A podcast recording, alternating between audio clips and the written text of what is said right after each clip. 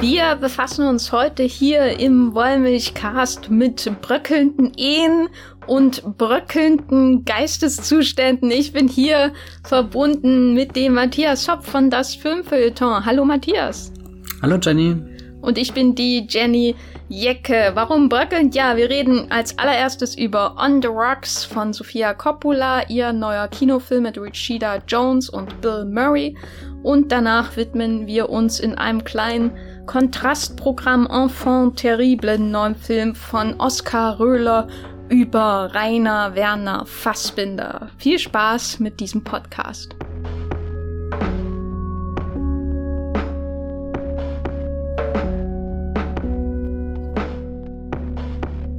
Matthias, hast du dich seit vielen, vielen Jahren danach gesehen, dass endlich Lost in Translation 2 kommt?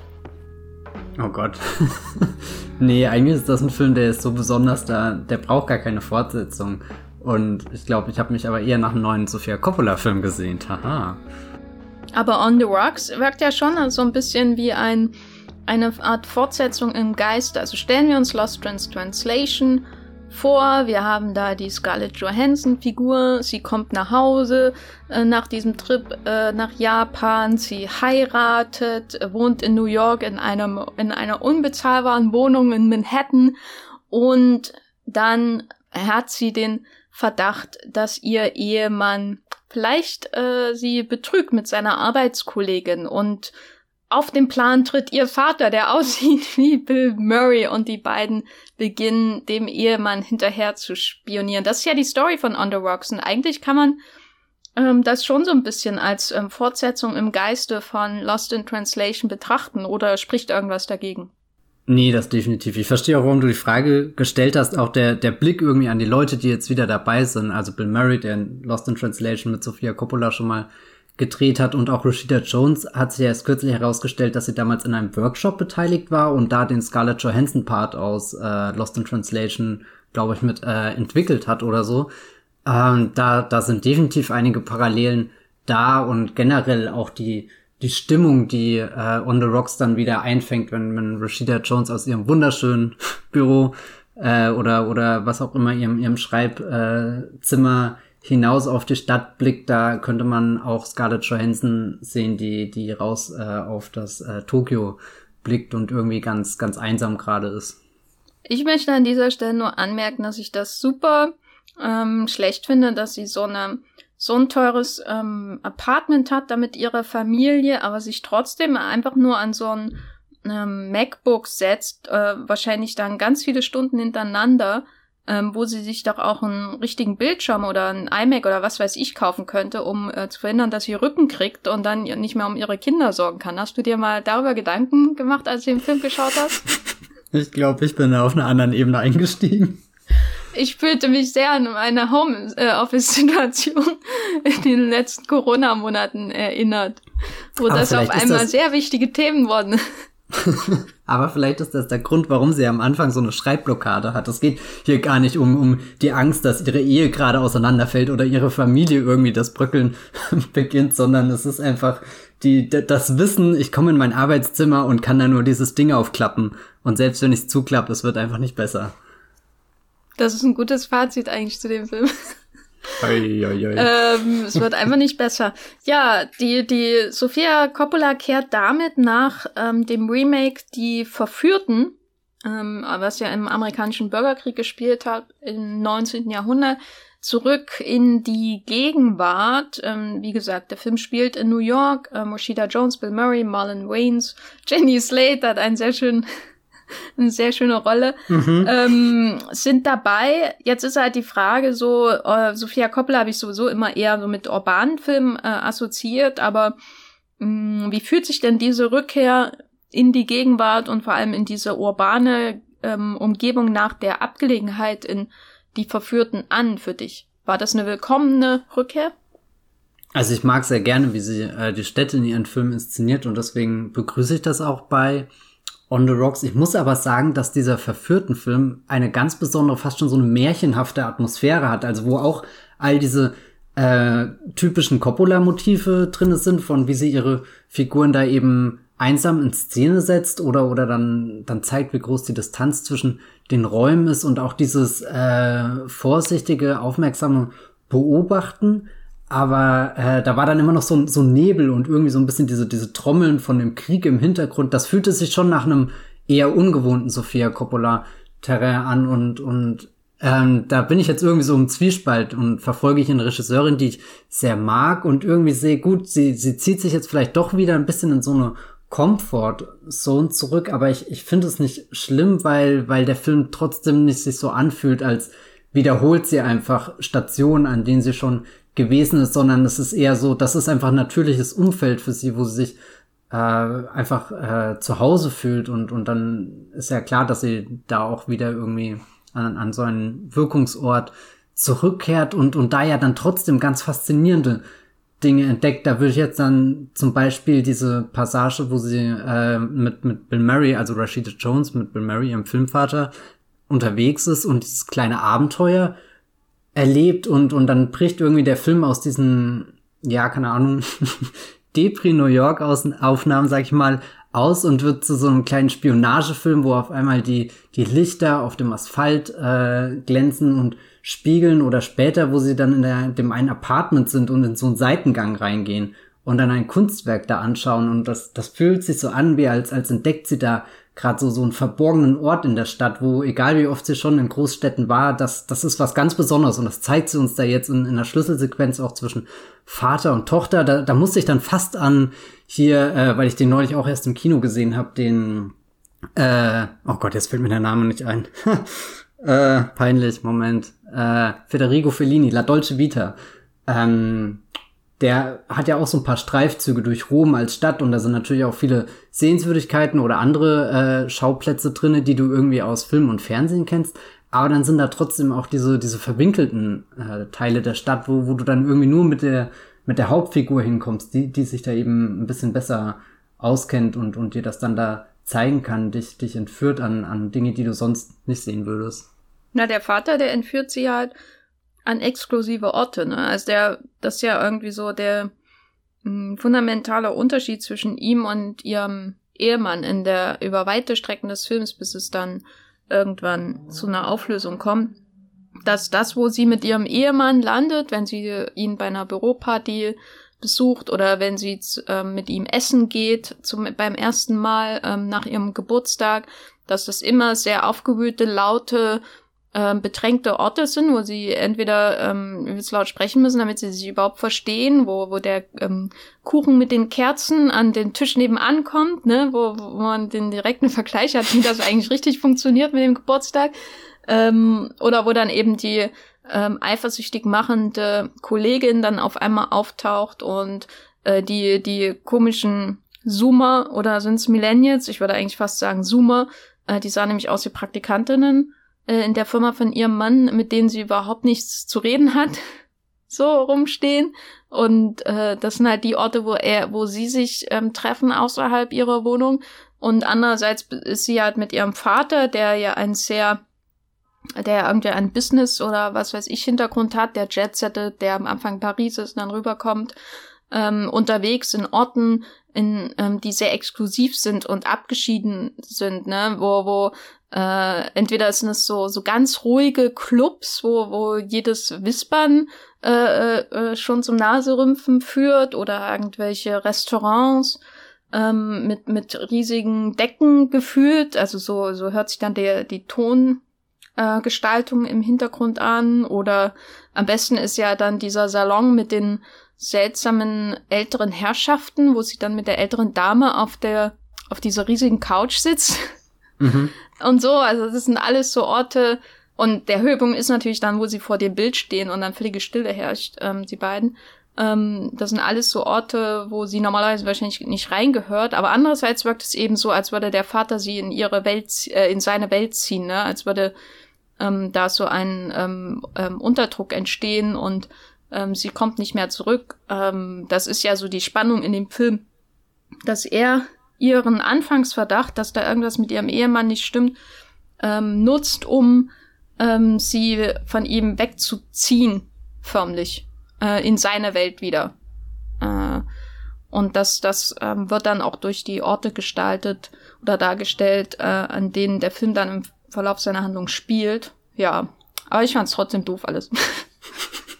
Wobei ich finde, das, was du ja gerade andeutest, dass, dass diese Bill Murray-Figur nicht nur irgendwie diese, diese Traumfigur ist, die alles möglich macht und die immer zu gut ist, um irgendwie wahr zu sein, so, so wie sie irgendwie immer freundlich, wie sie auf die Kinder zukommt und, und so irgendwie der, der perfekte Opa, der, der sich irgendwie für keinen, keinen Witz zu schade ist und, und du denkst, okay, es läuft halt meistens auf diese Situation hinaus, wo, wo die Kinder dann doch ein bisschen beschämt irgendwie dastehen, wenn, wenn die Eltern Witze machen, die, die äh, definitiv nicht mehr zeitgemäß sind oder so.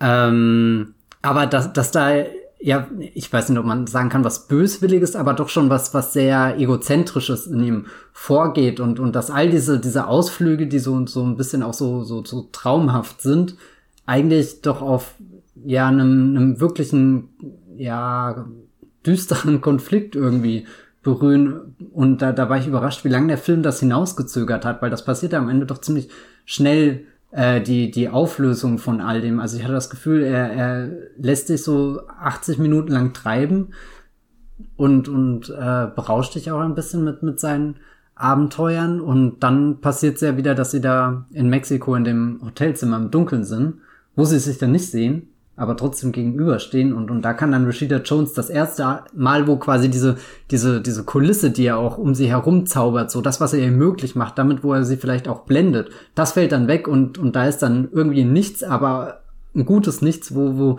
Rashida Jones Figur dann hineinsprechen kann, sich aussprechen kann, das, was sie ihm eigentlich schon immer irgendwie sagen will, aber auch nie dazukommt, weil, weil er ihr entweder ins Wort fällt oder sie von dem, dem Charme dann ein bisschen geblendet ist oder den auch irgendwie akzeptiert hat, sich damit so, so, so zurechtgefunden hat mit, okay, so, so ist das und irgendwie funktioniert das ja. Wir, wir, wir reden regelmäßig miteinander, wir haben jetzt nie die schlechteste Beziehung, aber wir haben halt auch noch nie über das Wirkliche geredet. Und, und da ist ja die Bill Murray-Figur schon sehr, sehr spannend und nicht nur so ein Bill Murray Selbstläufer. Ja, wobei ich am Anfang ähm, also wirklich, ich habe ja, ich wusste ja überhaupt nichts für den Film. Und am Anfang dachte ich so, habe ich so in mich hineingekichert äh, dachte nicht, dass es wirklich passiert. Aber am Anfang habe ich so spekuliert, was wäre, wenn jetzt im Verlauf der Handlung rauskommt, dass er so eine Weinstein-Figur ist. Mhm. Weil ähm, so wie er mit den Frauen umgeht und so, das ja. ist ja schon sehr ähm, also er betätschelt die jetzt nicht. Äh, es ist jetzt nicht so, dass der Film, ähm, dass, äh, dass er ihnen übergriffig zeigt, aber er macht ja einfach jede Frau an, die ihn über den Weg läuft. Ja, und ähm, auch wie er über die Frauen redet ja. und hier äh, seine Philosophie von was ein Mann zu sein hat und, und wie, wie das Geschlechterverhältnis generell aufgeteilt ist, da ist ja definitiv ein Gefälle in seinem, sein, seiner Wahrnehmung äh, zu erkennen. Ja, und am Anfang dachte ich noch, es wäre ja lustig. Oder es wäre, nicht lustig ist das falsche Wort, aber das Ehrlichste wäre wahrscheinlich, wenn er wenn, gerade weil er in so einer Machtposition ja zu sein scheint, er hat ja einfach das Geld, da mal schnell rüber zu fliegen und er kommt in die exklusivsten Clubs und er ähm, macht ja vor allem auch Frauen an, die ähm, ihnen in irgendeiner Weise untergeben sind, zum Beispiel, weil es halt er der Gast ist und sind Kellnerinnen mhm. und die können ihn ja nicht abweisen in dem Sinne, dürfen ja nicht unhöflich sein. Ähm, und dass dann eben rauskommt, dass er ähm, irgendwie dunkle Geheimnisse hat ähm, aber im Endeffekt behandelt der Film das ja so, als wäre der einfach ähm, Barney Stinson aus How I Met Your Mother, der, der nie erwachsen geworden ist. Weil ähm, das, was er sagt, ist ja nur die 30 Jahre ältere Version von dem Bro-Code oder wie es alles heißt, den Pickup-Artists-Kram und so, ne? Frauen sind so und so und so und so können wir sie manipulieren, so in der Art. Und das, was er macht, ist ja einfach nur die dasselbe nur vor 30 Jahren. So. Ähm, insofern fand ich das alles ein bisschen dünn dann, wie, wie dann mit der Figur umgegangen wird. Also ich habe auch nicht das Gefühl, dass es jetzt einfach nur Lost in Translation 2 ist, wenn es um die Bill Murray-Figur geht. Ich habe schon das Gefühl, dass es da so ein bisschen durchdachter vielleicht ist. Insgesamt die, die Figurenkonstellation, also in Lost in Translation arbeitet sie ja mit zwei offensichtlichen Sympathiefiguren, nämlich die von ähm, Scarlett Johansson und Bill Murray und die drumherum sind alle so ein bisschen überzeichnet oder ähm, einfach entfremdet. Also Giovanni Ribisi als ihr Freund war oder Ehemann. Ähm, hm, Freund, glaube ich. Genau, und dann kommt natürlich die Anna Ferris, Britney Spears Figur. äh, unvergesslich. Also sind halt also irgendwie so Karikaturen oder ähm, wenig Interesse, da tiefer hineinzuschauen. Und hier hat man schon das Gefühl, ähm, die Bill Murray Figur ist noch ein bisschen komplexer in ihrer Beziehung zu seiner Tochter hier dann natürlich und ähm, die Marlon Waynes Figur ist wirklich eine Weiterentwicklung von der Giovanni Ribisi Figur, habe ich das Gefühl. Also da ist viel mehr Verständnis dafür da, wie er funktioniert. Aber mhm. auch eben erst dann zehn Minuten vor Schluss. und bis dahin ist es alles, ist er, spielt er, ist er einfach nur da, um wieder wegzugehen. Ähm, und ja, die Rashida Jones Figur, ich weiß nicht. Ich hatte manchmal das Gefühl, bei manchen Szenen, dass sich ähm, Bill Murray und Rashida Jones zum ersten Mal sehen in ihrem Leben. Also für mich ist das oft nicht rund gewesen ähm, zwischen den beiden. Ähm, das war vielleicht auch so ein seltsames Spiel zwischen, ist es jetzt eine Sitcom oder ist es jetzt eine Tragikomödie? Also bei einer Sitcom, diese das überhöhte Spiel, das gehört ja dann vielleicht irgendwie dazu und dann schwenkt es aber wieder in so Tragikomödie über und das ist für mich alles nicht so richtig zusammengekommen.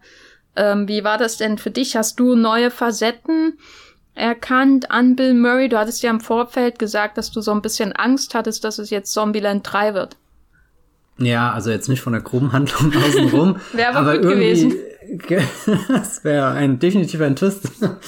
ähm, nee, Bill, Bill Murray ist irgendwie für mich so ein Schauspieler geworden, bei, bei dem ich innerlich die Augen verdrehe, weil, weil er irgendwie Opfer seines eigenen Kults geworden ist ähm, habe ich zumindest ein bisschen das, das Gefühl, wenn ich so anschaue, was, was spielt er in letzter Zeit, wie, wie wird er da auch bewusst von, von anderen eingesetzt und, und Zombieland ist da definitiv äh, ein, ein, ein, ein wichtiger, äh, ja, was sagt man, Baustein auf dem Weg dahin.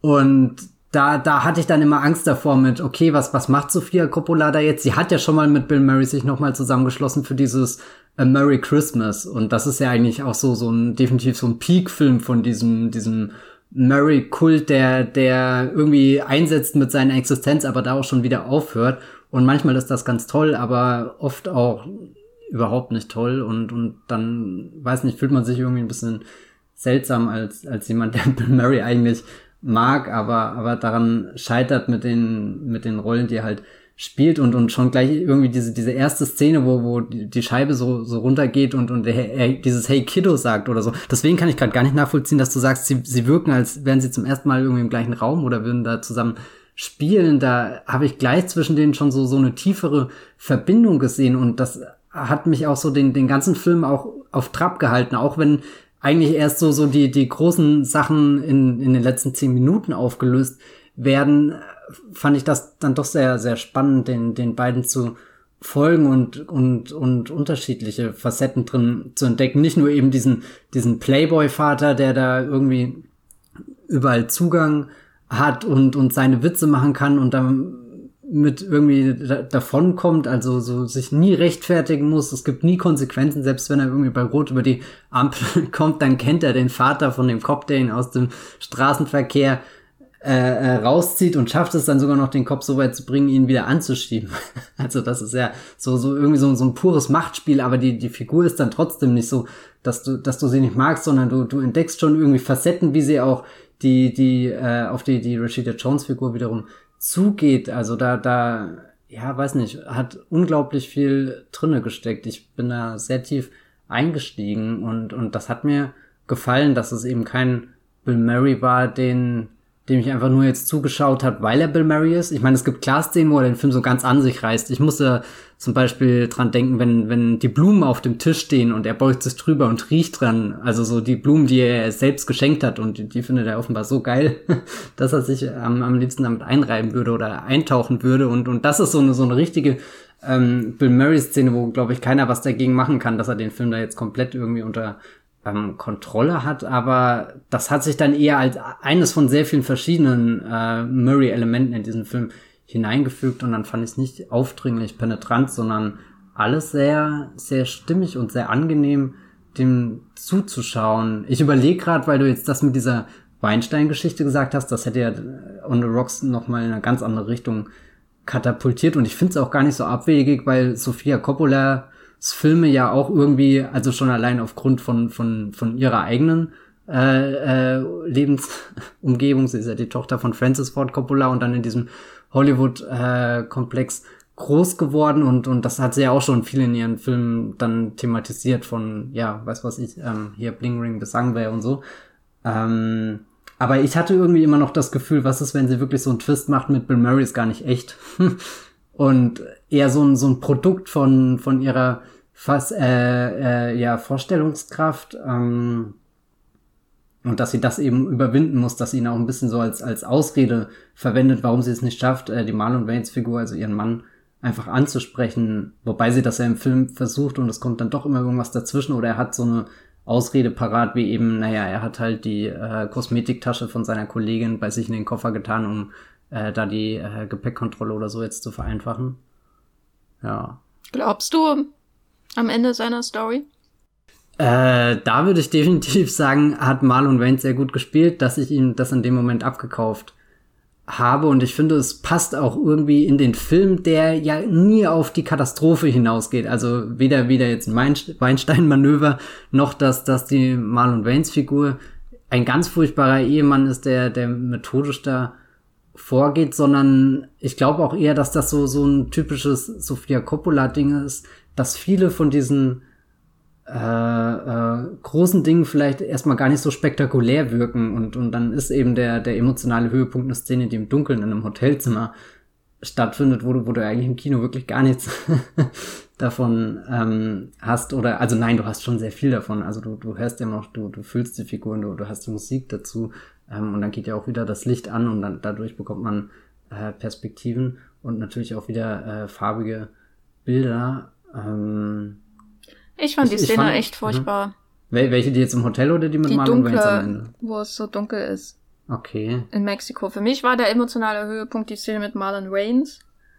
Das war, als würde auf einmal für zehn Sekunden, wo er irgendwie sagt, hier, ich will dich beeindrucken, ne, ich möchte dich nicht enttäuschen und deswegen arbeite ich so viel und so habe ich das Gefühl, für 10, 15 Sekunden, vielleicht 30, weiß nicht, ähm, geht irgendwie das Licht an in dem Film und danach geht's wieder aus. Äh, das war wirklich so der eine Moment, wo ich gefühlt hatte, da kommt der Film irgendwie zu seiner Essenz, da ist wirklich auch so ein bisschen, weiß nicht, Wahrhaftigkeit da, auch in den Gefühlen und dann geht's wieder zurück zu seiner äh, manierierten, äh, ähm, ja, die Stimmung, zu seiner manierierten, ähm, ja, Stimmung halt. Ich weiß nicht, das wirkt alles so, Ach, jetzt könnte man irgendwie ähm, das mit einer mit einer Eiscreme weglöffeln, ne? Die Probleme. Also selbst wenn selbst wenn sie äh, den Verdacht hat, dass äh, ihr Ehemann sie betrügt und dass ihr ihr Leben, für das sie auch zum Teil zumindest ihren Beruf so ein bisschen hinten angeschoben hat, ähm, ähm, auf Pause gedrückt hat und so, dass das alles ähm, jetzt bröckelt oder on the rocks halt ist, ähm, es ist trotzdem nie so ernst, das, also wie in, oder so, so wahrhaft nachvollziehbar, was das eigentlich bedeutet für sie persönlich als Mensch, ne?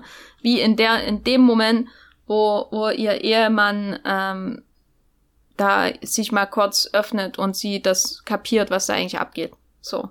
Das war für mich der einzige Moment, wo es im ganzen Film, wo ich das Gefühl habe, das ist jetzt, ähm, da kommt irgendwie was Echtes hervor, ne? Da sprudelt ein bisschen Blut, da ist ein bisschen ähm, Impuls da. Ich rede jetzt nicht von Colin äh, Farrells gebrochenem Bein. äh, ähm, ähm, die Verführten, wenn ich hier so von sprudelndem Blut und so weiter rede, sondern einfach, ähm, da wirkt, da, da kommt so was wirklich so Leben in dem Film hervor. Der Rest ist einfach nur ähm, eine bessere, äh, eine Fingerübung irgendwie. Ähm, deswegen war ich schon also ich hatte überhaupt kein, ich habe bis gestern überhaupt nicht oder vorgestern, als wir darüber geschrieben haben, worüber wir heute reden, äh, ähm, überhaupt keine Vorstellung, dass der Film überhaupt wirklich existiert. Ich habe keinen Poster Ich weiß nicht, gesehen. ob ich, ob ich dich noch als Teil dieses Podcasts respektieren kann. Nichts und, und insofern wäre es übertrieben gewesen, dass ich Erwartungen hatte an den Film, über den ich wirklich nicht nachgedacht habe im letzten Jahr. ähm, aber ich war doch irgendwie enttäuscht, so weil ich Rashida Jones halt mag. Ich bin ja ein Riesenfan von Angie Tribeca, die Serie, die, die mindestens ich geguckt habe. Ich auch. Äh, Dann sind wir die ähm, einzigen zwei. Genau, und ich mag Rashida Jones wirklich und ich find's cool, dass sie halt eine Hauptrolle im Kinofilm hat. Ähm, ja. Aber fand das dann gleichzeitig so schade, dass, ähm, dass es nur diese eine Szene gibt, wo ich das Gefühl hatte, Da, da kommt irgendwie was hervor und das andere ist alles eine sehr fein manikürte Oberfläche. So ist alles sehr fein gepflegt und ähm, die Szene, wo das Licht ausgeht in dem Mexiko-Hotel, ähm, ist auch sehr gepflegt, ne? Der, das Drama ist sehr gepflegt, also das Licht geht genau im richtigen Moment aus. Ähm, alle sagen genau das, was sie in so einer, ähm, was du erwartest, was sie in so einem Moment sagen würden. Auch ähm, Bill Murrays Figur mit, oh, ich dachte, du, du wärst spaßig oder so, ne? I thought you were fun or you're no fun anymore oder was er da sagt. Ähm, das ist alles so wirklich wie in so einem von Edward mit dem Scheren in gepflegten Schrebergarten. alles sehr genau mit dem Lineal gezogen. Ähm, und das fand ich halt totlangweilig, ja. Ich finde das interessant, dass du sagst, so, so dieses, was so Richtung jetzt äh, Fingerübungen oder so geht, weil das habe ich auch aus ein paar Reviews im Voraus äh, herausgelesen, dass da Kritiker davon geschrieben haben, ja, der ist ganz gut, aber irgendwie dann auch nur so nett. Es ist irgendwie halt jetzt so ein, so ein Plüsch-Sophia Coppola-Film geworden und, und da war ich wirklich nervös, als ich jetzt reingegangen bin, auch gerade mit dem Wissen, gut, der ist für Apple TV Plus zum Teil auch äh, hier entstanden, dem, dem Streaming-Dienst und nicht, dass das jetzt von vornherein ein Qualitätsmerkmal ist, aber irgendwie hat die Erfahrung in den vergangenen Jahren schon Hey, gezeigt, der, der Tom Hanks äh, äh, ist auf dem Bootfilm, ist super. Ja, ja, aber gut, den haben sie ja auch erst kurzfristig eingekauft, der, der war Und ja nicht, nicht von Captain Phillips, liebe Hörer da draußen. das, das ist nicht super. Ja. Greyhound hier, der, Greyhound, der genau. Zweite Weltkriegsfilm, wo es ganz viel um, um die Navigation geht. Falle Fahrt voraus. Sage ich auch bei Sofia Coppola. Nein, auf alle Fälle, ich war, ich war wirklich überrascht, dass, also er ist für mich, gut, jetzt, wie will ich Sofia Coppola Filme ranken, das ist auch ein bisschen doof. Na doch, los, ähm, mach mal. nee, er ist, sagen wir, er ist nicht Lost in Translation, aber ich habe den gestern geschaut, äh, oder vorgestern, welchen Tag haben wir heute? Gott, die, die Sonntag. Zeit verfliegt. Ich war am Freitag im Kino. Äh, vielleicht gehe ich jetzt auch gleich im Anschluss an diesen Podcast nochmal, muss ich gucken. Ähm, oder vielleicht morgen oder übermorgen, ich weiß nicht. Guck dir nochmal Enfant Terrible an, würde ich sagen. Ah, ja, vielleicht gleich nicht. Hm, egal. Also ich, also der hat mich echt tief getroffen. On the Rocks oder Enfant Terrible? On the Rocks. Ach so, gut. Ja, mich nicht. Ähm, ähm, vielleicht können wir abschließend zu dem Film die Frage beantworten. Also, ja gut, ich habe sie ja schon beantwortet. Für mich ist es eher eine Fingerübung, aber ähm, ist es für dich als, als Sophia Coppola-Fan, du steckst, glaube ich, auch tiefer drin in ihrem äh, Werk als ich, ist es für dich eine, eine Weiterentwicklung, wenn du schaust, davor hat sie ähm, die Verführten gemacht und davor The Bling Ring und davor, glaube ich, Somewhere und davor, glaube ich, Marie Antoinette. Weiter zurück gehe ich jetzt nicht. Ähm, ist das jetzt eine, eine Weiterentwicklung von irgendwas, was sie vielleicht schon immer beschäftigt? Oder ist es nochmal so eine quasi ein, ein Remake von dem, was sie schon immer beschäftigt hat und jetzt im höheren Alter sozusagen? Ja, vielleicht eine Mischung aus beiden. Ich glaube, das ist ein fairer Kompromiss. Also ich, ich finde nicht, dass es jetzt ein, eine totale Weiterentwicklung ist, dass sie da wirklich einen ganz großen Sprung nach vorne gemacht hat. Das ist jetzt nicht der Film, den ich im Kino geschaut habe und total von den Socken bin, weil, weil sie da was gemacht hat, womit ich nie gerechnet bin. Andererseits, ich keine Ahnung, traue ihr auch sehr viel zu. ähm, also so, warum sollte ich da überrascht sein, dass sie einen großartigen Film macht? Ich bewundere eher die, die Ruhe und, und Leichtigkeit, mit der sie diesen, diesen Film erzählt hat und, und ich fand ihn trotzdem nicht oberflächlich, nicht einfach so schwuppsdiwupps. Ich dachte zwischendrin, gucken den viele Menschen und denken einfach, ja, das war halt jetzt eine Romcom, keine Ahnung, da war halt zufällig Bill Murray drin, keine Ahnung, wer Rashida Jones ist oder, oder Sophia Copperla. Äh, weiß nicht. Also so, so Haben die Leute im Kino neben dir so geredet? Nein, das nicht. Ich weiß auch gerade nicht, was für ein Bild ich da versucht zu Vor allem, was war das für malen. ein, was war das jetzt für ein Dialekt? Da brauche ich Details, so äh, ähm, regionale Details. oh Gott, das sollte alles gar Zeig's kein mir auf Google Maps bitte. Dialekt werden oder so. Ich, ich weiß nicht, ich saß nur drin und habe überlegt, schauen den äh, diesen Film jetzt manche Menschen einfach und denken sich, ja, das, das war jetzt einfach ganz nett oder so. Und dann denke ich mir, ja, es wirkt irgendwie so ganz nett, aber ich habe da gar kein Problem. Ich mag nette Filme und, und eigentlich sehe ich in so, so netten Filmen ganz, ganz viele Dinge. Du hast vorhin gesagt, äh, er hat dich ein bisschen an How to Be Single erinnert. Das finde ich eigentlich ganz witzig, weil du magst ihn nicht. Für mich ist das wirklich einer der Filme, die ich ungefähr im Jahr dreimal schaue. Das kann ich gar nicht sagen, wie tief da die Connection irgendwie zu den, den New York-Bildern und keine Ahnung was ist. Was übrigens der deutsche Regisseur, dessen Namen ich jetzt vergessen habe, äh, hier auf die Beine gestellt hat. Hm. Gut, das hilft dem deutschen Regisseur weiter, würde ich sagen. Ihr wisst schon, den Dakota Jones-Film. Johnson. Ah ja, auch lieber Gott. Ey, Namen heute, gell? Der Podcast läuft schon wieder aus dem Ruder. Ich glaube, wir müssen, wir müssen das Thema wechseln zu was Bodenständigem, was Vernünftigem, was, was, was, was sehr, ja, nee, was total außer Kontrolle gerät, nämlich Enfant terrible.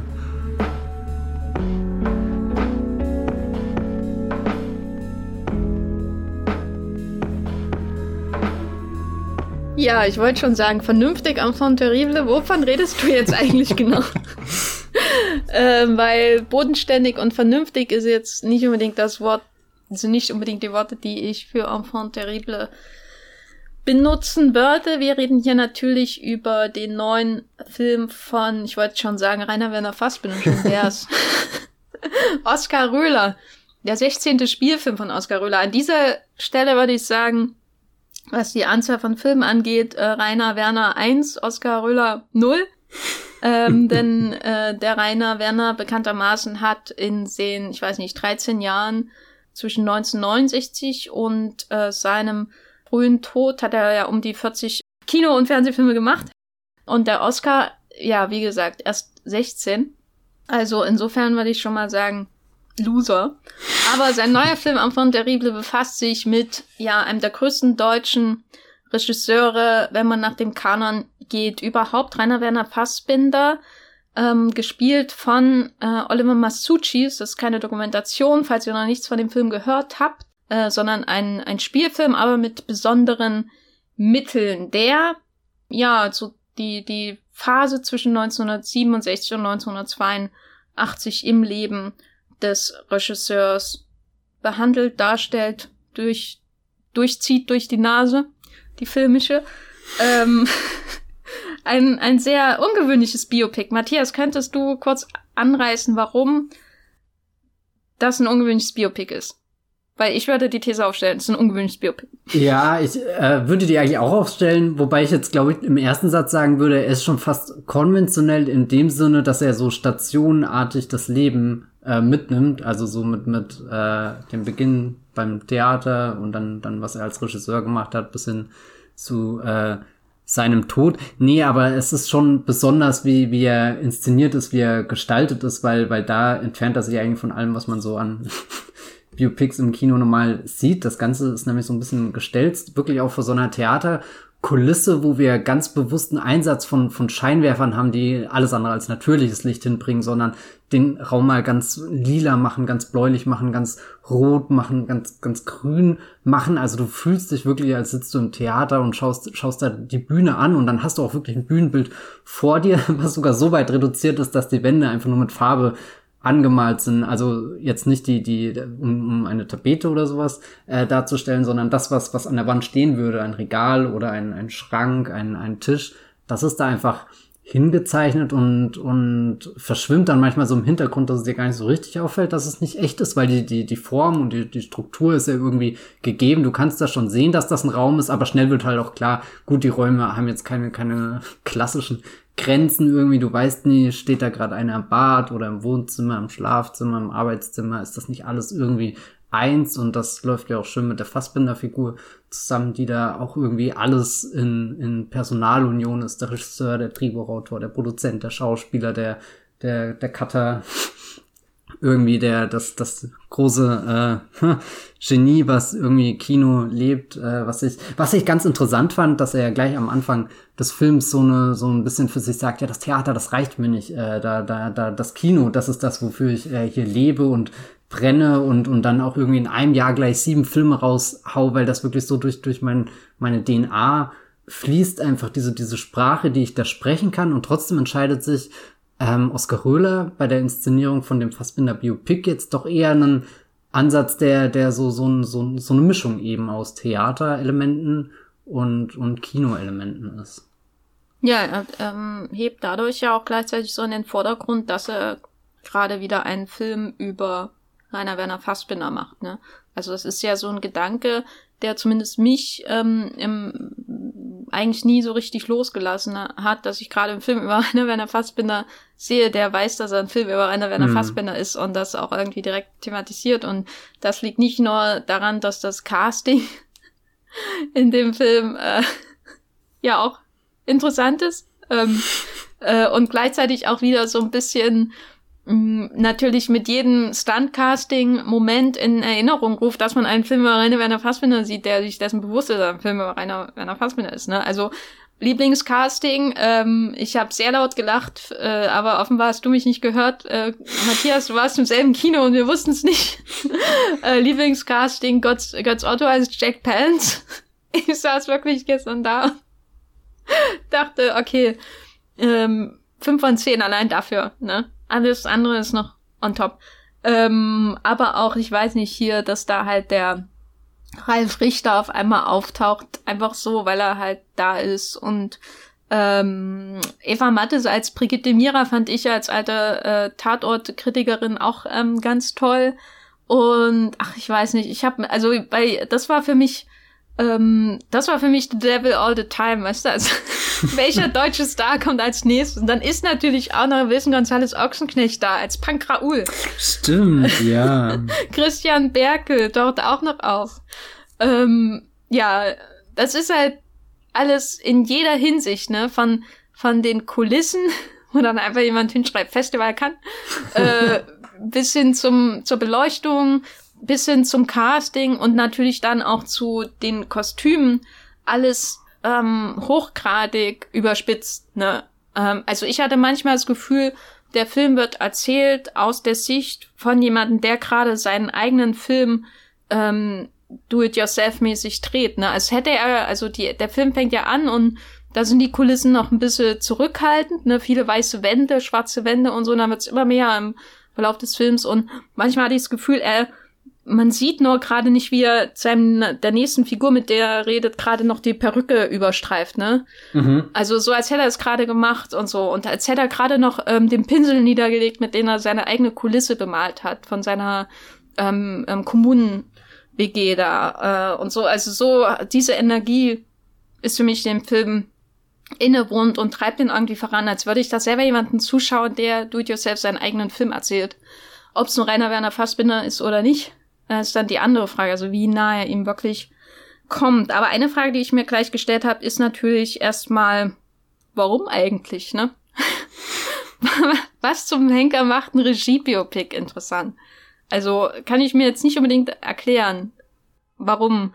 Er hat natürlich ein extrem tragisches und vielfältiges Leben, allein durch die ähm, Schicksale natürlich auch seiner Lebenspartner und dann natürlich auch sein eigenes ähm, ähm, tragisches Schicksal. Aber darüber hinaus ist ja schon die Frage, was macht jetzt ein Regisseur zu einem interessant, zu einer interessanten Figur für ein Biopic? Hattest du das Gefühl, dass dir der Film dafür Gründe liefert? Ja, ich finde die Idee ganz interessant, irgendwie so einen, einen, einen Film über Fassbinder zu machen, der, der halt eben sich auch so anfühlt, als hätte ihn Fassbinder noch selbst gedreht.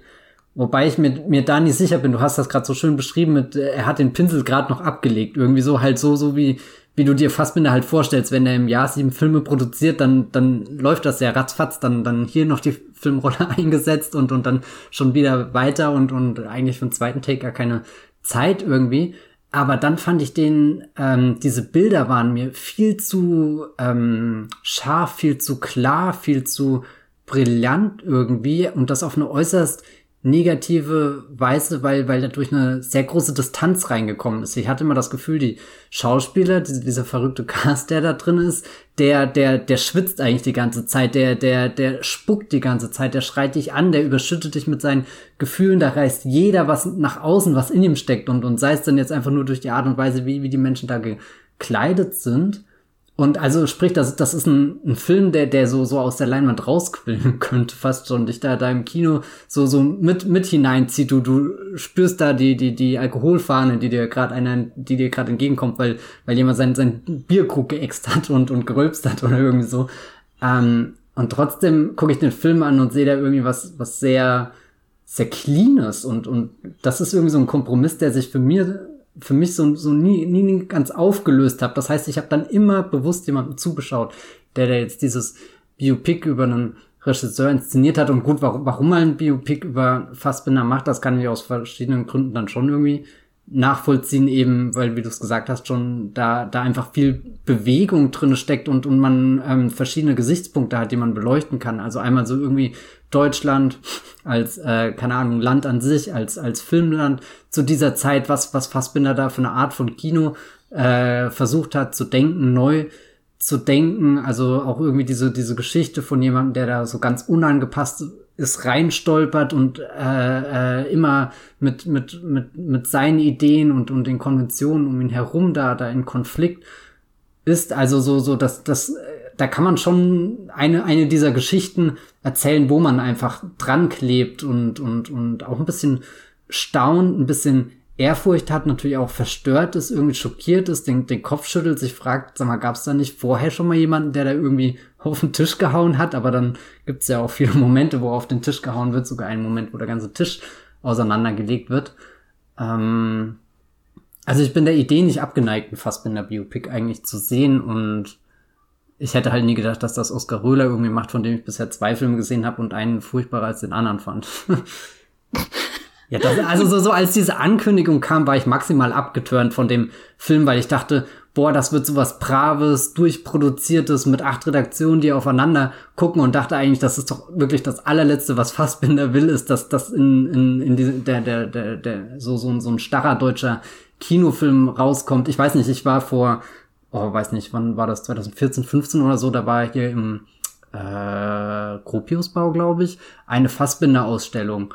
Und da bin ich irgendwie reingegangen und das war sehr bizarr, weil da alles so aufgeräumt und so schön und so sortiert war. Und irgendwie war das auch beeindruckend, weil da lag ein ganzer Drehplan für die äh, äh, äh, Dingserie aus einer äh, hier Alexanderplatz, Alexanderplatz. Berlin Alexanderplatz und, und da habe ich einfach gestaunt, wie, wie schön das äh, hier so, so ein Kästchen aufgeteilt war, welcher Drehtag, welcher Schauspieler, welche Kulisse und, und wer da so anwesend ist, da, da wurde mir auf einmal klar, wie es dieser Mensch auch hinkriegt, trotz dieser, diesem ganzen ähm, ähm, Ausrasten oder so, was man irgendwie mit ihm verbindet. Also dieses, dieses äh, Unkontrollierte, da, da merkt man irgendwie, nee, da, da war schon eine sehr konzentrierte Schaffenskraft auch da, aber weiß nicht, die, diese, diese Ausstellung, die hat das sehr reserviert auch irgendwie gewirkt und dann dachte ich mir, oh Gott, da, so einen Film will ich eigentlich nicht über Fassbinder sehen und das, was jetzt rausgekommen ist, steht so ein bisschen zwischen den Stühlen für mich. Ich hatte auch das Gefühl, dass am Anfang sehr, sehr wild ist und ähm, auch äh, ohne Rücksicht auf Verluste so zwischen seinen eigenen Zeitebenen manchmal springt und so und dann wird das alles im Verlauf des Films geradliniger und dann kommt eben diese Phase, wenn man mal eine Fassbinder-Doku gesehen hat, ähm, dass man weiß, dass dann erst ähm, der Lebensgefährte kommt und dann der und man hat dann, also zumindest hatte ich das Gefühl, ab einem bestimmten Punkt, dass da Dinge abgehakt werden, so. Mhm. Äh, und das fand ich dann wieder schade, wenn ich wusste, was als nächstes kommt. Ne? Am Anfang hatte ich das Gefühl, ich weiß nicht, was als nächstes kommt, was bei einem Biopic eigentlich immer cool ist. Gerade wenn du was über den Menschen weißt, ne? Du weißt, hast so grobe Ideen ähm, über seinen Lebensablauf und dann kommt ein Biopic und du weißt nicht, was als nächstes passiert, ist ja eigentlich der, der Idealzustand. Ähm, und äh, deshalb, das fand ich ein bisschen schade, dass er das so im Verlauf ähm, seiner Erzählung ähm, etwas zu geradlinig gestaltet. Du hast ja auch am Anfang gesagt, dass er eigentlich recht konventionell ähm, von der Erzählung her ist, ne?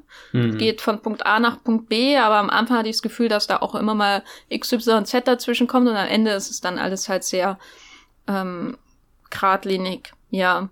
Was aber andererseits ist die Energie, die drinnen steckt, schon ähm, etwas, was für den Film spricht. Also ich habe schon das Gefühl, dass da einem, dass da jemand an etwas kratzt, was näher an der Realität, also was an erstaunlich nah an der Realität ist, obwohl der Film so künst, künstlich wirkt in jeder Hinsicht. Und ich stimme dir auch zu, die ähm, scharfen Digitalaufnahmen oder was, ähm, die haben mich manchmal an eine Arte-Übertragung oder eine Dreisat-Übertragung von einer Oper erinnert und nicht unbedingt an ähm, das, was ich mit Fassbinder assoziiere. Also ich äh, assoziiere Fassbinder nicht mit schludrig und schnell machen unbedingt. Ich assoziiere ihn vor allem ähm, wenn ich Fassbinder höre, denke ich an die BAD-Trilogie und die ist halt alles außer das.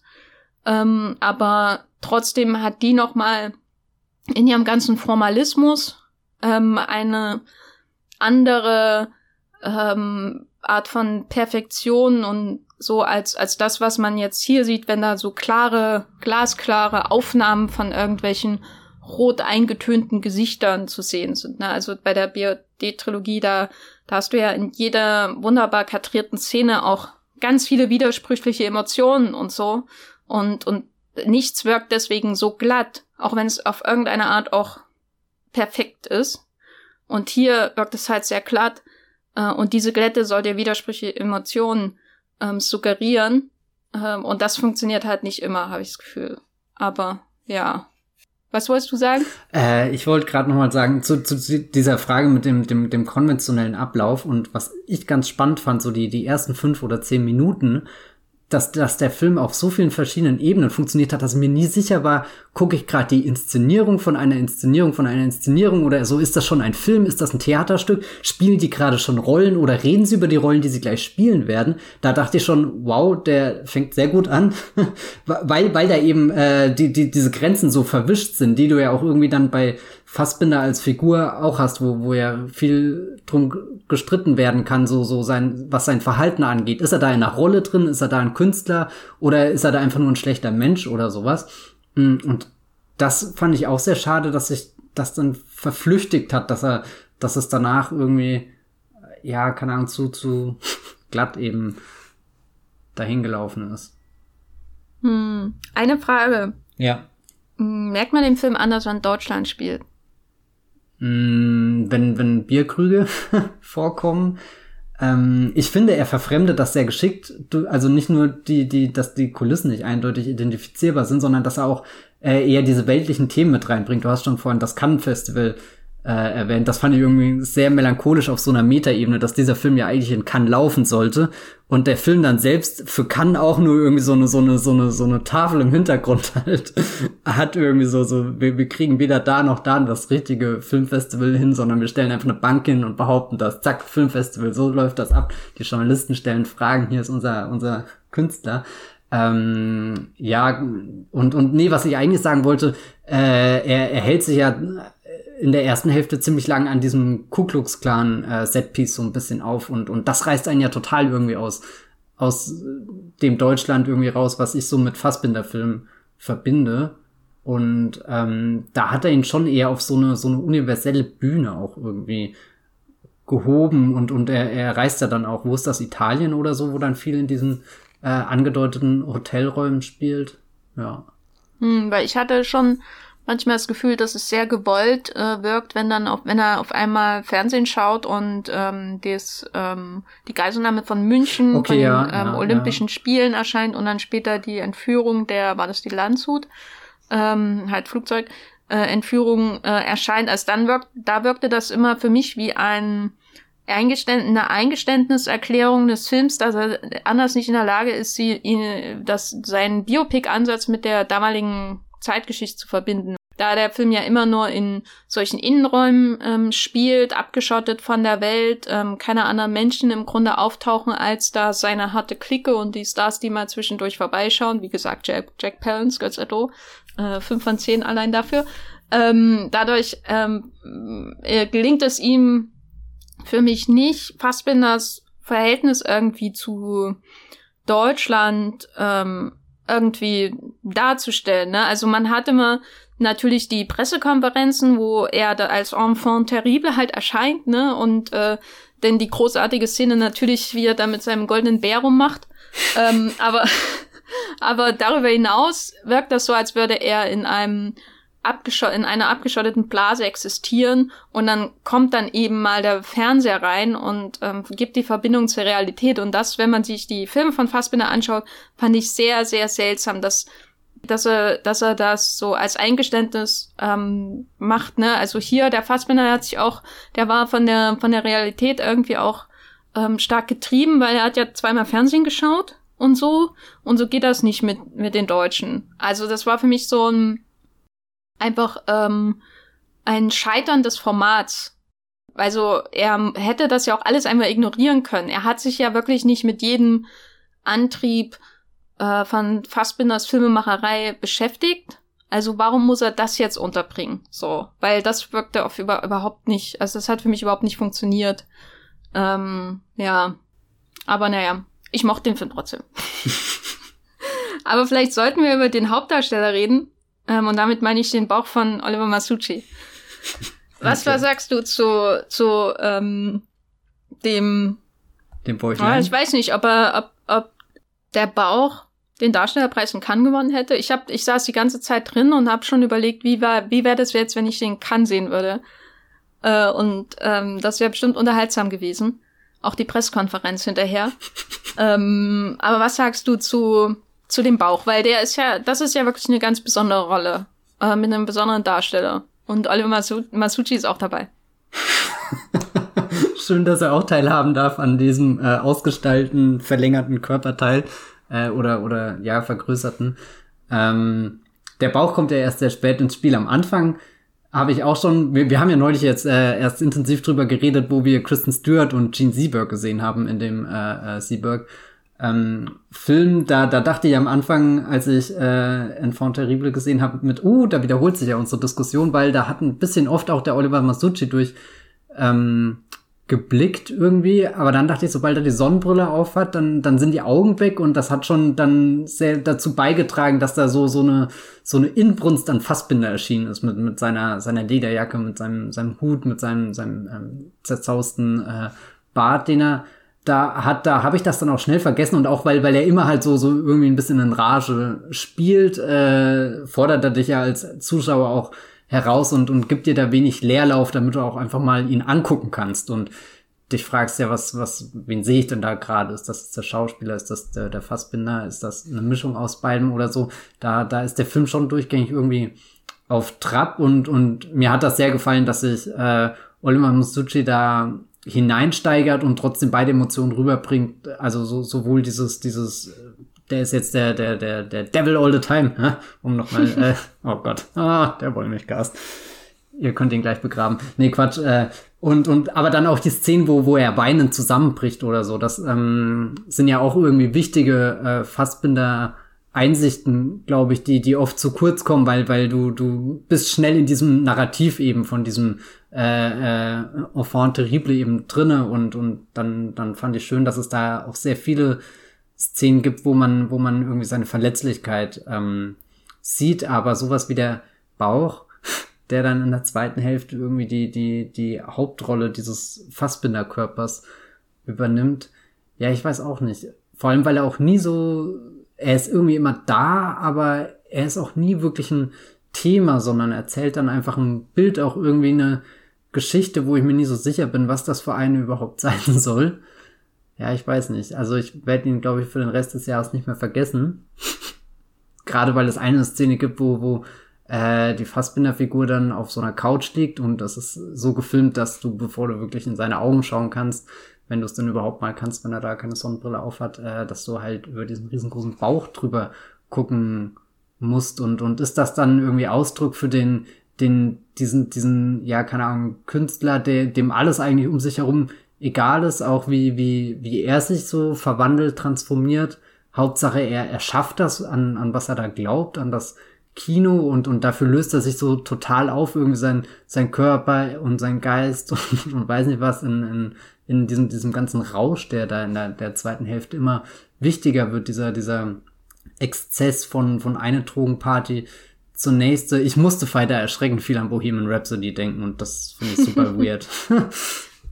Aber er hat das ja eigentlich, ähm, was Bohemian Rhapsody, wo er zu kurz kommt, das hat ja der, der Fassbinder-Film eigentlich mehr zu seinem logischeren Schlusspunkt geführt. Ne? Man wünscht sich ja manchmal, dass Bohemian Rhapsody so, so ausufern würde. Ja. Wenn schon das Kostüm so lächerlich ist und die Zähne äh, so lächerlich sind und die ganze Darstellung ähm, so, so absurd, ähm, so absurd dem Naturalismus ähm, verschrieben, dass es schon wieder komplett ähm, lächerlich ist ähm, wenn das schon, wenn der Film schon so weit geht, warum nicht die theatralische, den Thea die theatralische Natur dieses ganzen Spektakels so, so zu ihrem letzten Schlusspunkt führen? Ähm, was sicher auch besser zu, mehr zu Freddie Mercury gepasst hätte als dieses, diese reine Nachahmung, diese blinde Nachahmung, die ja total dämlich wirkt. Äh, ähm, und da, da ist von Terrible auf jeden Fall schon besser als Bohemian Rhapsody. Ich würde ihn auch in jeder Hinsicht besser finden als Bohemian Rhapsody. Empfinde ja, ihn auch in jeder oh, Gott, das klar. Also, hm. Ähm, ich, ich, ich hatte bei dem Bauch immer so ein bisschen das Gefühl, dass es einerseits sowas ist, was sich überall hineindrängt, ne, weil, weil er, er ist ja durch kein T-Shirt und kein Hemd zu fesseln. Da, das fand ähm, ich auch sehr schön, dieses Detail. Genau, und, und andererseits aber auch was Verletzliches ist, weil äh, er ja am Handumdrehen aufgeschlitzt werden könnte und manchmal auch nah dran kommt. Also einerseits drängt er sich über hinein und andererseits ist so eine masochistische Aufforderung, ähm, dass jemand hineinsteckt. Ne? Weil, ja. weil das so offen liegt.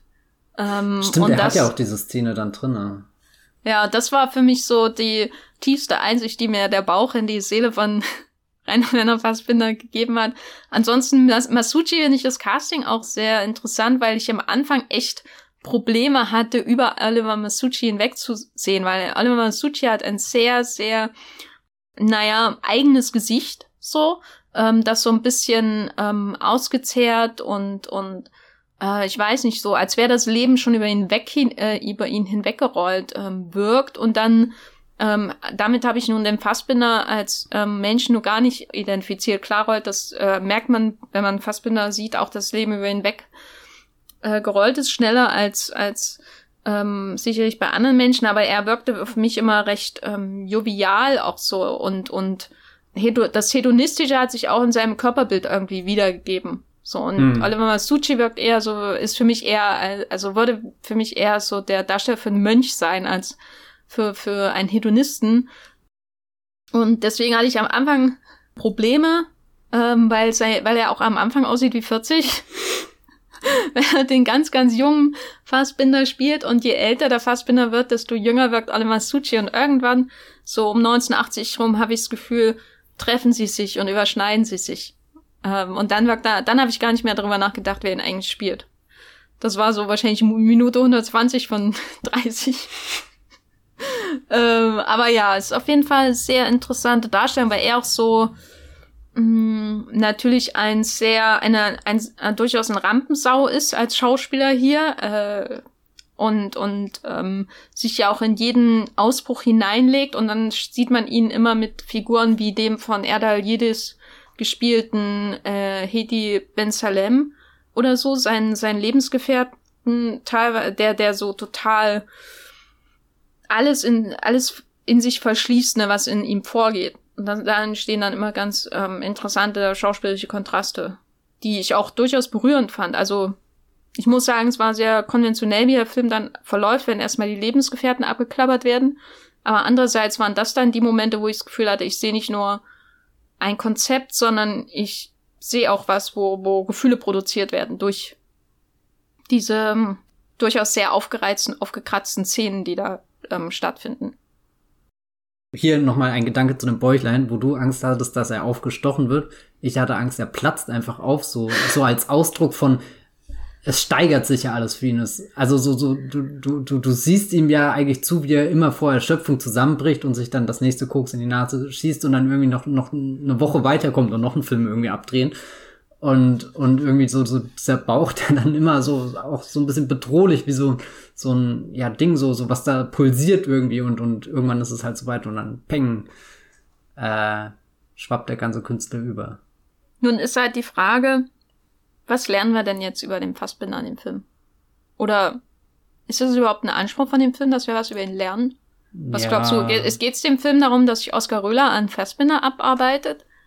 Dass sich Masucci an Fassbinder abarbeitet oder dass da irgendjemand versucht, wirklich Fassbinder auf den Grund zu gehen oder so. Also ich bin mir da echt nicht sicher. Ähm, ich bin gestern dann doch irgendwie, ich weiß nicht, ob enttäuscht das richtige Wort ist, weil ich ja sehr skeptisch im Vornherein war, aber zumindestens unbefriedigt rausgekommen, dass ich eben sehr wenig über Fassbinder mitgenommen habe, außer diesem, was ich vorhin schon meinte, du hast, es existiert irgendwie so ein Fassbinder-Narrativ, was, was in Museen, in Dokumentationen und so transportiert wird, was, was dir jeder Filmfan irgendwie, der, der drei Fassbinder-Filme gesehen hat, kann dir so ein paar Eckpunkte zu Fassbinder sagen und all das hatte ich irgendwie das Gefühl, dass das Enfant terrible macht. Das, ich dachte dann zwischendrin auch immer, naja gut, das hätte jetzt auch ein Klaus Kinski-Film sein können, irgendwie so, das, was man halt über Klaus Kinski weiß, das, das klatscht er da jetzt rein. Irgendwo sehe ich da aber schon eine größere Ambition eigentlich zu diesem Geist von Fassbinder vorzudringen, eben dadurch, dass er eine recht ungewöhnliche Inszenierung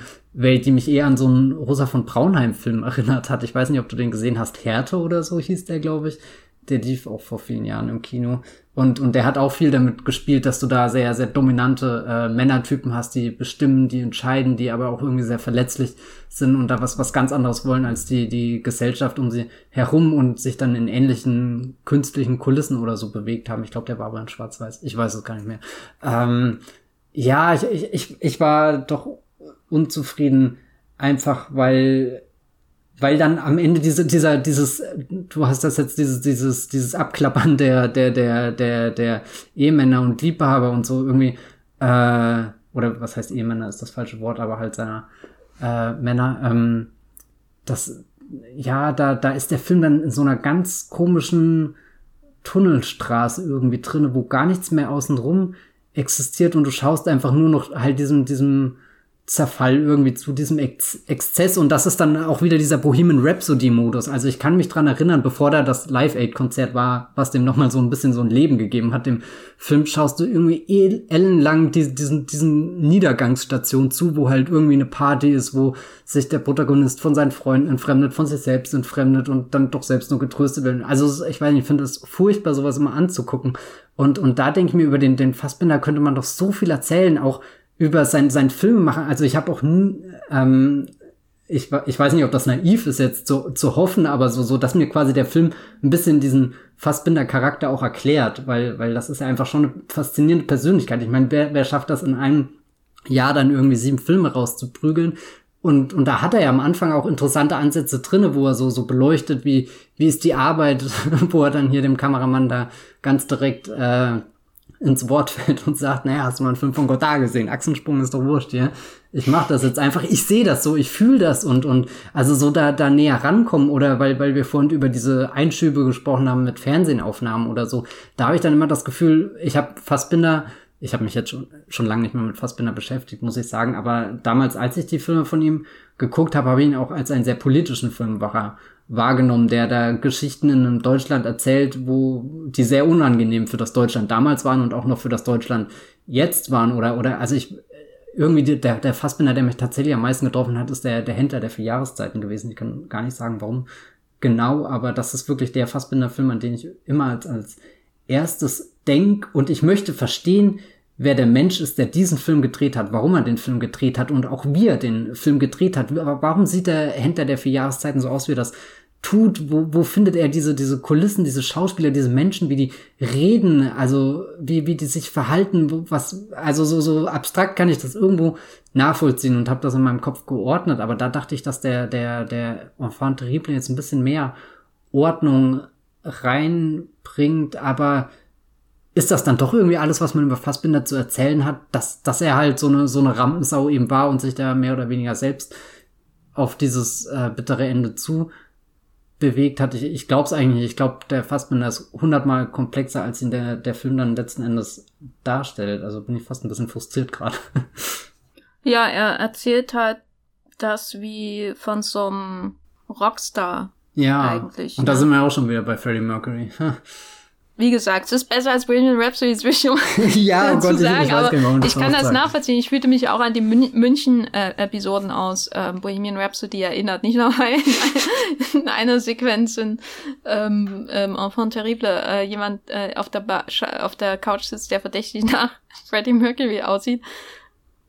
Aber es hat eben sowas, äh, als hätte, als äh, werde ähm, Röhler Fassbender als so ein, ein Rockstar aus dem 27 äh, Club verstehen. So jemanden, der ähm, kommt und macht und dann in kürzester Zeit durchbrennt. Und äh, nicht durchbrennt, sondern ausbrennt und dann eben verlöscht, der schneller lebt als alle anderen und so, bla bla bla. Es ist halt ein riesen Klischee und ähm, kommt in individuellen Problemen von den Menschen, die tatsächlich so leben, ähm, halt in, nicht in entferntesten nah.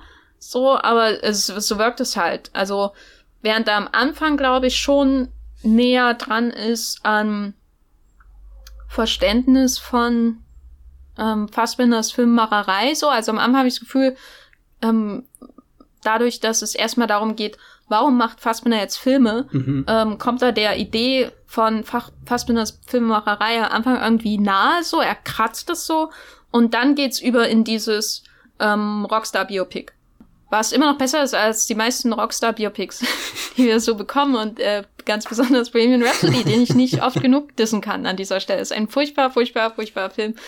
Aber ja, es ist natürlich am Ende total klischeebelaften und du schaust wieder Norm und Autounfall in Zeitlupe zu. Deswegen feiere ich ihm jetzt auch nicht ab, ähm, weil er darüber dann doch nicht hinauskommt. Aber ich muss schon sagen, dass es auch so dass er, obwohl ich alle Stationen kannte, durch die zahlreichen Dokumentationen, die ich gesehen habe und so, ähm, dass er es trotzdem geschafft hat, obwohl der Schauspieler irgendwie auf den ersten Blick komplett fehlbesetzt wirkt, obwohl das alles übertrieben ist, obwohl er sich ja wirklich nur die Klischees aus ähm, Fassbinders Leben aussucht, um daraus die Geschichte zu erzählen, dass er dann doch so Momente hat, wo er der Energie dieser Person im Kontext der deutschen Filmindustrie irgendwie nahe kommt. Ähm, der, der emotionalen Wucht von manchen Filmen, die eben immer noch, ähm, gerade wenn man sich das deutsche Kino aus den letzten Jahrzehnten seit Fassbinders Wirken ansieht, immer noch Seltenheitsstatus hat. So, ne, diese, diese emotionale Wucht von manchen seiner Filme, ähm, die war irgendwie da und niemand ist irgendwie bis heute im deutschen Kino da auch nur ansatzweise hingekommen.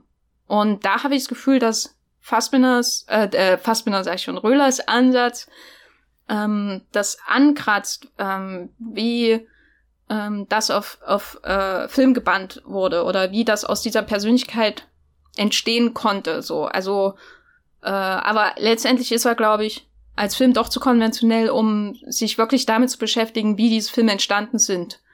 Ähm, weil er, glaube ich, Fassbinder halt auf seine emotionalen Klischees und Tragö Lebenstragödien reduziert und nicht so sehr darüber ähm, begreift, wie, wie er gedacht hat. Mhm. Weil das äh, ist ja das Problem, da ihn ja auch isoliert und damit ähm, von der deutschen Wirklichkeit damals isoliert, dass man dann eben so jemanden hat, der im Film eher wie unter dem Mikroskop in so einem klinisch sauberen äh, kleinen Bereich irgendwie abgetrennt beobachtet wird und dann wird hinterher gesagt, er hat hinterher was über Deutschland ausgesagt. Das wird so irgendwie suggeriert, aber da, da ist das Konzept äh, widerspricht eigentlich einem wirklichen Verständnis davon, wie Fassbinder als Filmemacher gedacht hat. Hm. Aber das wäre vielleicht auch zu viel. Und da braucht man dann wahrscheinlich eher eine Doku. Mich würde wahnsinnig interessieren, wie der Film oder wie das Leben dieses Films wäre, wenn er wirklich in Cannes seine Premiere gefeiert hätte. Uh, Weil ja. da ja doch nochmal ein Publikum reingeht, was ja im Idealfall vorbereitet ist, vorher schon mal einen Fassbinder-Film gesehen hat, weiß, wer das ist und, und so, so auf Festivals kann ja noch mal ganz viel passieren. Ich meine, Joker ist das beste Beispiel dafür, was da alles passieren kann. Wer weiß, ob das jetzt Oliver Masuccis äh, Joker geworden wäre, aber äh, rein von äh, dem, also so, so, so, was kann dieser Film jetzt bewirken? Da kann er ja schon ein Sprungbrett irgendwie auch sein, neue Menschen anzustecken, sich da, da wieder reinzugraben oder so, weil, weil ich weiß gar nicht, oder zumindest habe ich das Gefühl, dass das Fassbinder eigentlich jemand ist, der, der so im gegenwärtigen Diskurs über Filme irgendwie raus ist. Ich meine, gut, er macht keine neuen Filme mehr, aber, aber ich habe das Gefühl, wenn du ins Berliner Kinoprogramm schaust, da läuft immer mal wieder der Fritz Lang-Film hier oder sowas. Äh, Ach ja, aber das ist ja auch einfach nur lame. Ja, ja, genau, ne? aber warum läuft nicht der, der Händler der warum vier Jahreszeiten? Zum hundertsten Mal, warum kommt in jedem Kino in Berlin zu jedem Zeitpunkt des Tages einmal mindestens ähm, das Kabinett des Dr. Caligari? ja, das ist auch ein gutes Kabinett hier. Also Gehört ja. verboten. Gehört. Ja, nee, also so, und, und da siehst du ja, da, da taucht Fassbinder irgendwie nicht auf, wenn es nicht explizit irgendwie eine, eine, eine, eine Ausstellung ist, die sich um ihn jetzt nur dreht und dann halt aber auch schon wieder in diesem typischen Fassbinder-Motiv festhängt. Also so, so, ja, keine Ahnung. Da Na, man, man hat so das Gefühl halt, dass er, ähm, dass der Fassbinder-Mythos domestiziert wurde, ne? Der genau, ist jetzt ja. schön fein geordnet in den Schubladen und in den Vitrinen. Die Fassbinder-Stiftung hat das alles abgesiegelt. Bitte? Die Fassbinder-Stiftung hat das alles abgesiegelt, so. Genau, man kann sich seine, seine Sonnenbrille vielleicht im Deutschen Filmmuseum anschauen, mhm. so in der Art. Und das, ähm, da kann man schon, hätte man vielleicht schon mitrechnen können, dass der Röhler-Film zumindest eine andere Art der Auseinandersetzung wieder erfordert, weil ähm, der Fassbinder nun unter allen Regisseuren ähm, des neuen deutschen Films nicht verdient hat, so, trock, äh, so trocken und langweilig kanonisiert zu werden. Er ist ja auch ähm, einer der interessanten unter den vielen.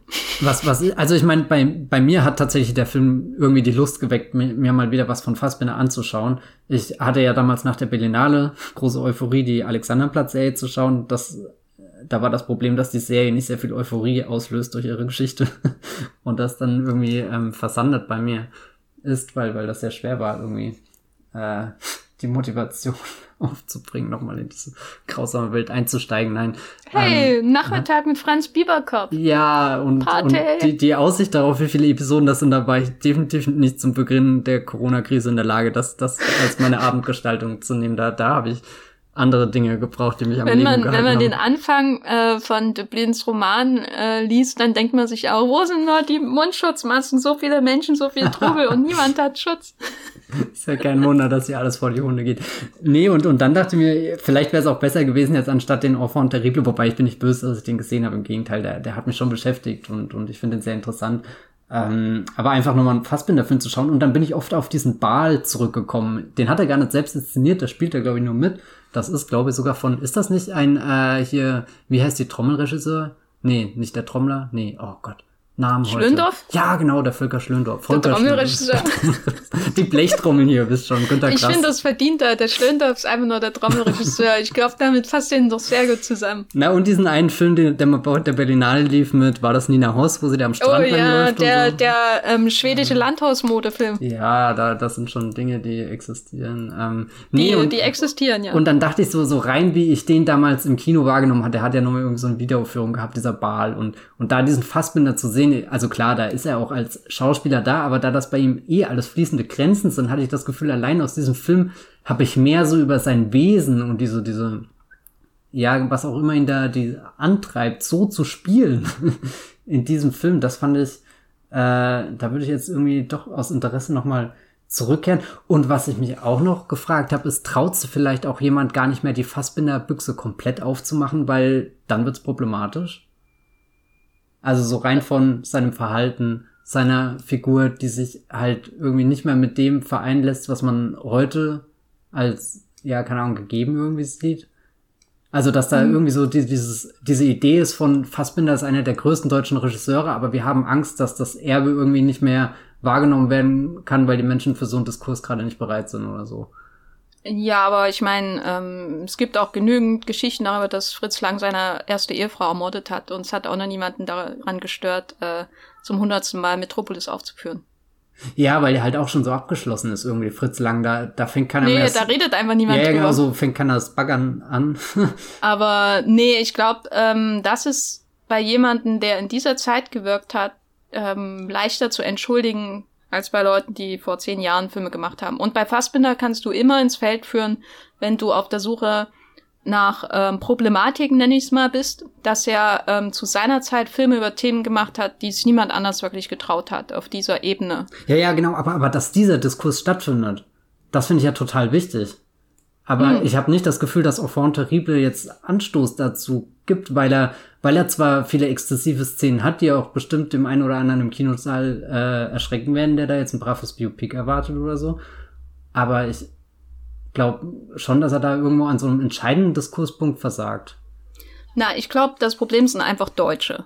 Also, ich will nicht, ich will nicht alle über einen Kamm scheren, aber die Deutschen sind nicht darin gut, die Regisseure wirklich abzufeiern, die es verdient haben, aus ihrem eigenen Land. Ne, Christian Petzold kann, glaube ich, ein Lied davon singen. Und ähm, bei Fassbinder ist das ähnlich. Fassbinder wurde kanonisiert, damit man nicht mehr über ihn reden muss, weil das viel zu aufreibend und aufkratzend und aufregend ist, was er für Filme gemacht hat. Äh, das ist viel zu undeutsch, was er gemacht hat, äh, was er für Themen damals vor allem verhandelt hat, auf einer internationalen Bühne, als er dann eine gewisse Bekanntheit auch erreicht hat. Ähm, und ich glaube, dieses, ähm, wir kanonisieren ihn jetzt, damit die Filmstudenten sich dran abarbeiten können, ist nur dazu da, damit man sich nicht wirklich damit auseinandersetzen muss, was er über Deutschland gesagt hat. Und vor allem sich nicht damit auseinandersetzen muss, warum deutsche Filme heute nicht mehr so aussehen können und solche Sachen machen können und warum heute niemand in Deutschland sieben Filme im Jahr drehen kann. Außer er ist irgendwie No-Budget-Regisseur äh, irgendwo in der Pampa. Und das ist einfach ein Problem. Wir sollten aber, glaube ich, differenzieren zwischen der deutschen Wahrnehmung von Fassbinder und der internationalen, genau wie wir das bei jemandem wie Christian Petzold und bei anderen deutschen Filmemachern machen müssen. Also, das ist halt immer so eine riesen Diskrepanz. Und äh, die Criterion Collection wird immer den neuesten, Fass, neuesten restaurierten Fassbinder raushauen.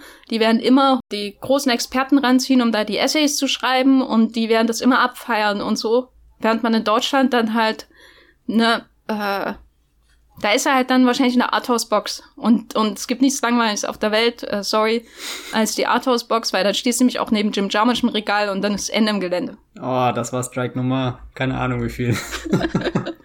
Gut, ich wollte aber langsam zum Ende Ja. kommen mit meinem Rant. Ähm, sorry, ähm, und sagen, er ist nicht vollständig gelungen oder so. Es wäre ja auch langweilig und es wäre ja auch irgendwie daneben, wenn ein Fassbinder-Film Deutsch, äh, über einen Film über Fassbinder vollständig gelungen wäre oder funktionieren würde, um Gottes Willen. Also aber, doch schon wieder in seinem Sinne. Ja, darin ist er auf jeden Fall in seinem Sinne, aber er ist auf jeden Fall ein irgendwie doch aufregender Film und ich ähm, hatte ganz schlimme Befürchtungen, bevor ich Enfant Terrible geschaut habe, weil auch der Titel so dämlich ist und habe mich dann einfach daran gefreut, nicht zuletzt an, und ich erwähne ihn ein drittes Mal, Götz Otto als Jack Palance. Matthias, dein Fazit zu Enfant Terrible? Ja, ich stehe da auch irgendwo dazwischen. Aber ich, ich finde, das lohnt sich definitiv, den im Kino anzuschauen, weil es einfach ein selbst aus der Distanz betrachtet ein sehr interessanter äh, Anschauungsgegenstand ist. Oh Gott, das hört sich jetzt auch so an, als würde ich Filme im tiefsten verachten, aber nee, um Gott, geht ins Kino, das ist geil, Leute. Ein, ein Fazit, was ich noch habe, mein ja. zweites Fazit, was mir gestern aufgefallen ist, während ich ihn geschaut habe.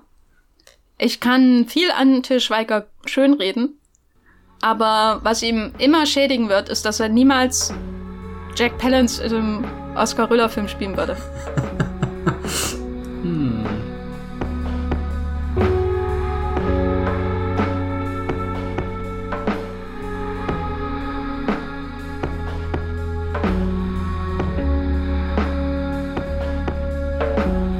das waren doch mal zwei Seiten einer Kinomedaille, würde ich sagen, um mal ganz schlimme Bilder hier aufzuziehen. Einerseits haben wir gesprochen über On the Rocks von Sofia Coppola, der ist aktuell in ausgewählten Kinos und kommt am 23. Ich glaube ja. Oktober ähm, zu Apple TV Plus, dann können ihn dort alle Abonnenten schauen. Und andererseits haben wir geredet über Enfant Terrible von Oscar Röhler, der läuft auch im Kino. Matthias, wo kann man dich außerhalb dieses Podcasts finden, wie du mit deinem ähm, Cabriolet durch ähm, die Straßen von Manhattan saust? Nirgendwo. Wobei, also das, die, die, die, diese Romantisierung von dem Auto da, das ist mir fremd. Das Auto war das Schönste ja. im Film. Ja, aber auch dazu fahre ich zu wenig Auto. Ähm, Manhattan wäre trotzdem nice. Da, wenn, wenn ich, äh, wie sagt man, nicht Sehnsucht, sondern Fernsucht, nee, äh, Fernweh. Wenn ich Fernweh habe, könnt ihr das mitkriegen auf Twitter. Als Bibelbrox bin ich da unterwegs mit 3e oder einfach ihr googelt meinen Namen Matthias Hopf bei der Twitter-Search und da findet ihr mich. Oder ihr schaut bei meinem Blog vorbei, das Filmfilter. Da habe ich zuletzt, surprise, surprise, über On the Rocks geschrieben. Ähm, oder ihr schaut bei Movieplot. Ähm, da schreibe ich auch unter meinem ganz normalen Namen was auch immer gerade so passiert. Ja, ich glaube, ich werde mir die Domain fernsucht.de sichern, falls sie noch nicht weg ist, weil das klingt nach einem sehr guten Reiseblog. Ähm, ich bin auch bei Twitter als Gafferlein mit Doppel-F zu finden und bei Letterboxd als the-gaffer. Da seht ihr immer so, was ich für Filme gucke. Zum Beispiel neulich ähm, ähm, sieben Nee, sechs äh, klärte nie Filme an einem Tag. Ja, stimmt, weil, was war nicht? da los? ja, da, da, da, das seht ihr dann bei Twitter, dann erkläre ich, warum das so das kam, äh, das kam aus ist, gekommen ist. und ähm, beim Moviepilot habe ich neulich einen Text geschrieben über die Szene von Rami Malek, Bohemian Rhapsody. Einen ganz neutralen Text übrigens, aber ich hatte so viele Bilder von ihm auf meinem Desktop, dass diese Rant jetzt über Bohemian Rhapsody einfach aus mir raus musste, weil das war so schlimm, das anzuschauen. Wir danken euch recht herzlich, dass ihr diesem Podcast treu bleibt, dass ihr ihn hört, dass ihr ihm bei Apple Podcast Reviews hinterlasst und Sternewertungen vergebt, weil das äh, macht es für uns viel leichter, neue Hörer zu finden, weil wir dann in der Film- und äh, TV-Sektion zum Beispiel ähm, anderen Hörern empfohlen werden. Und ja, ihr könnt im Podcast auch ähm, noch folgen über Twitter, über das Ad Wollmilchcast äh, über den Account und ja, der wird auch einmal in der Woche mindestens aktualisiert. So, wir wissen, wie Marketing geht. Vielen Dank fürs Zuhören und bis zum nächsten Mal. Tschüss. Ciao.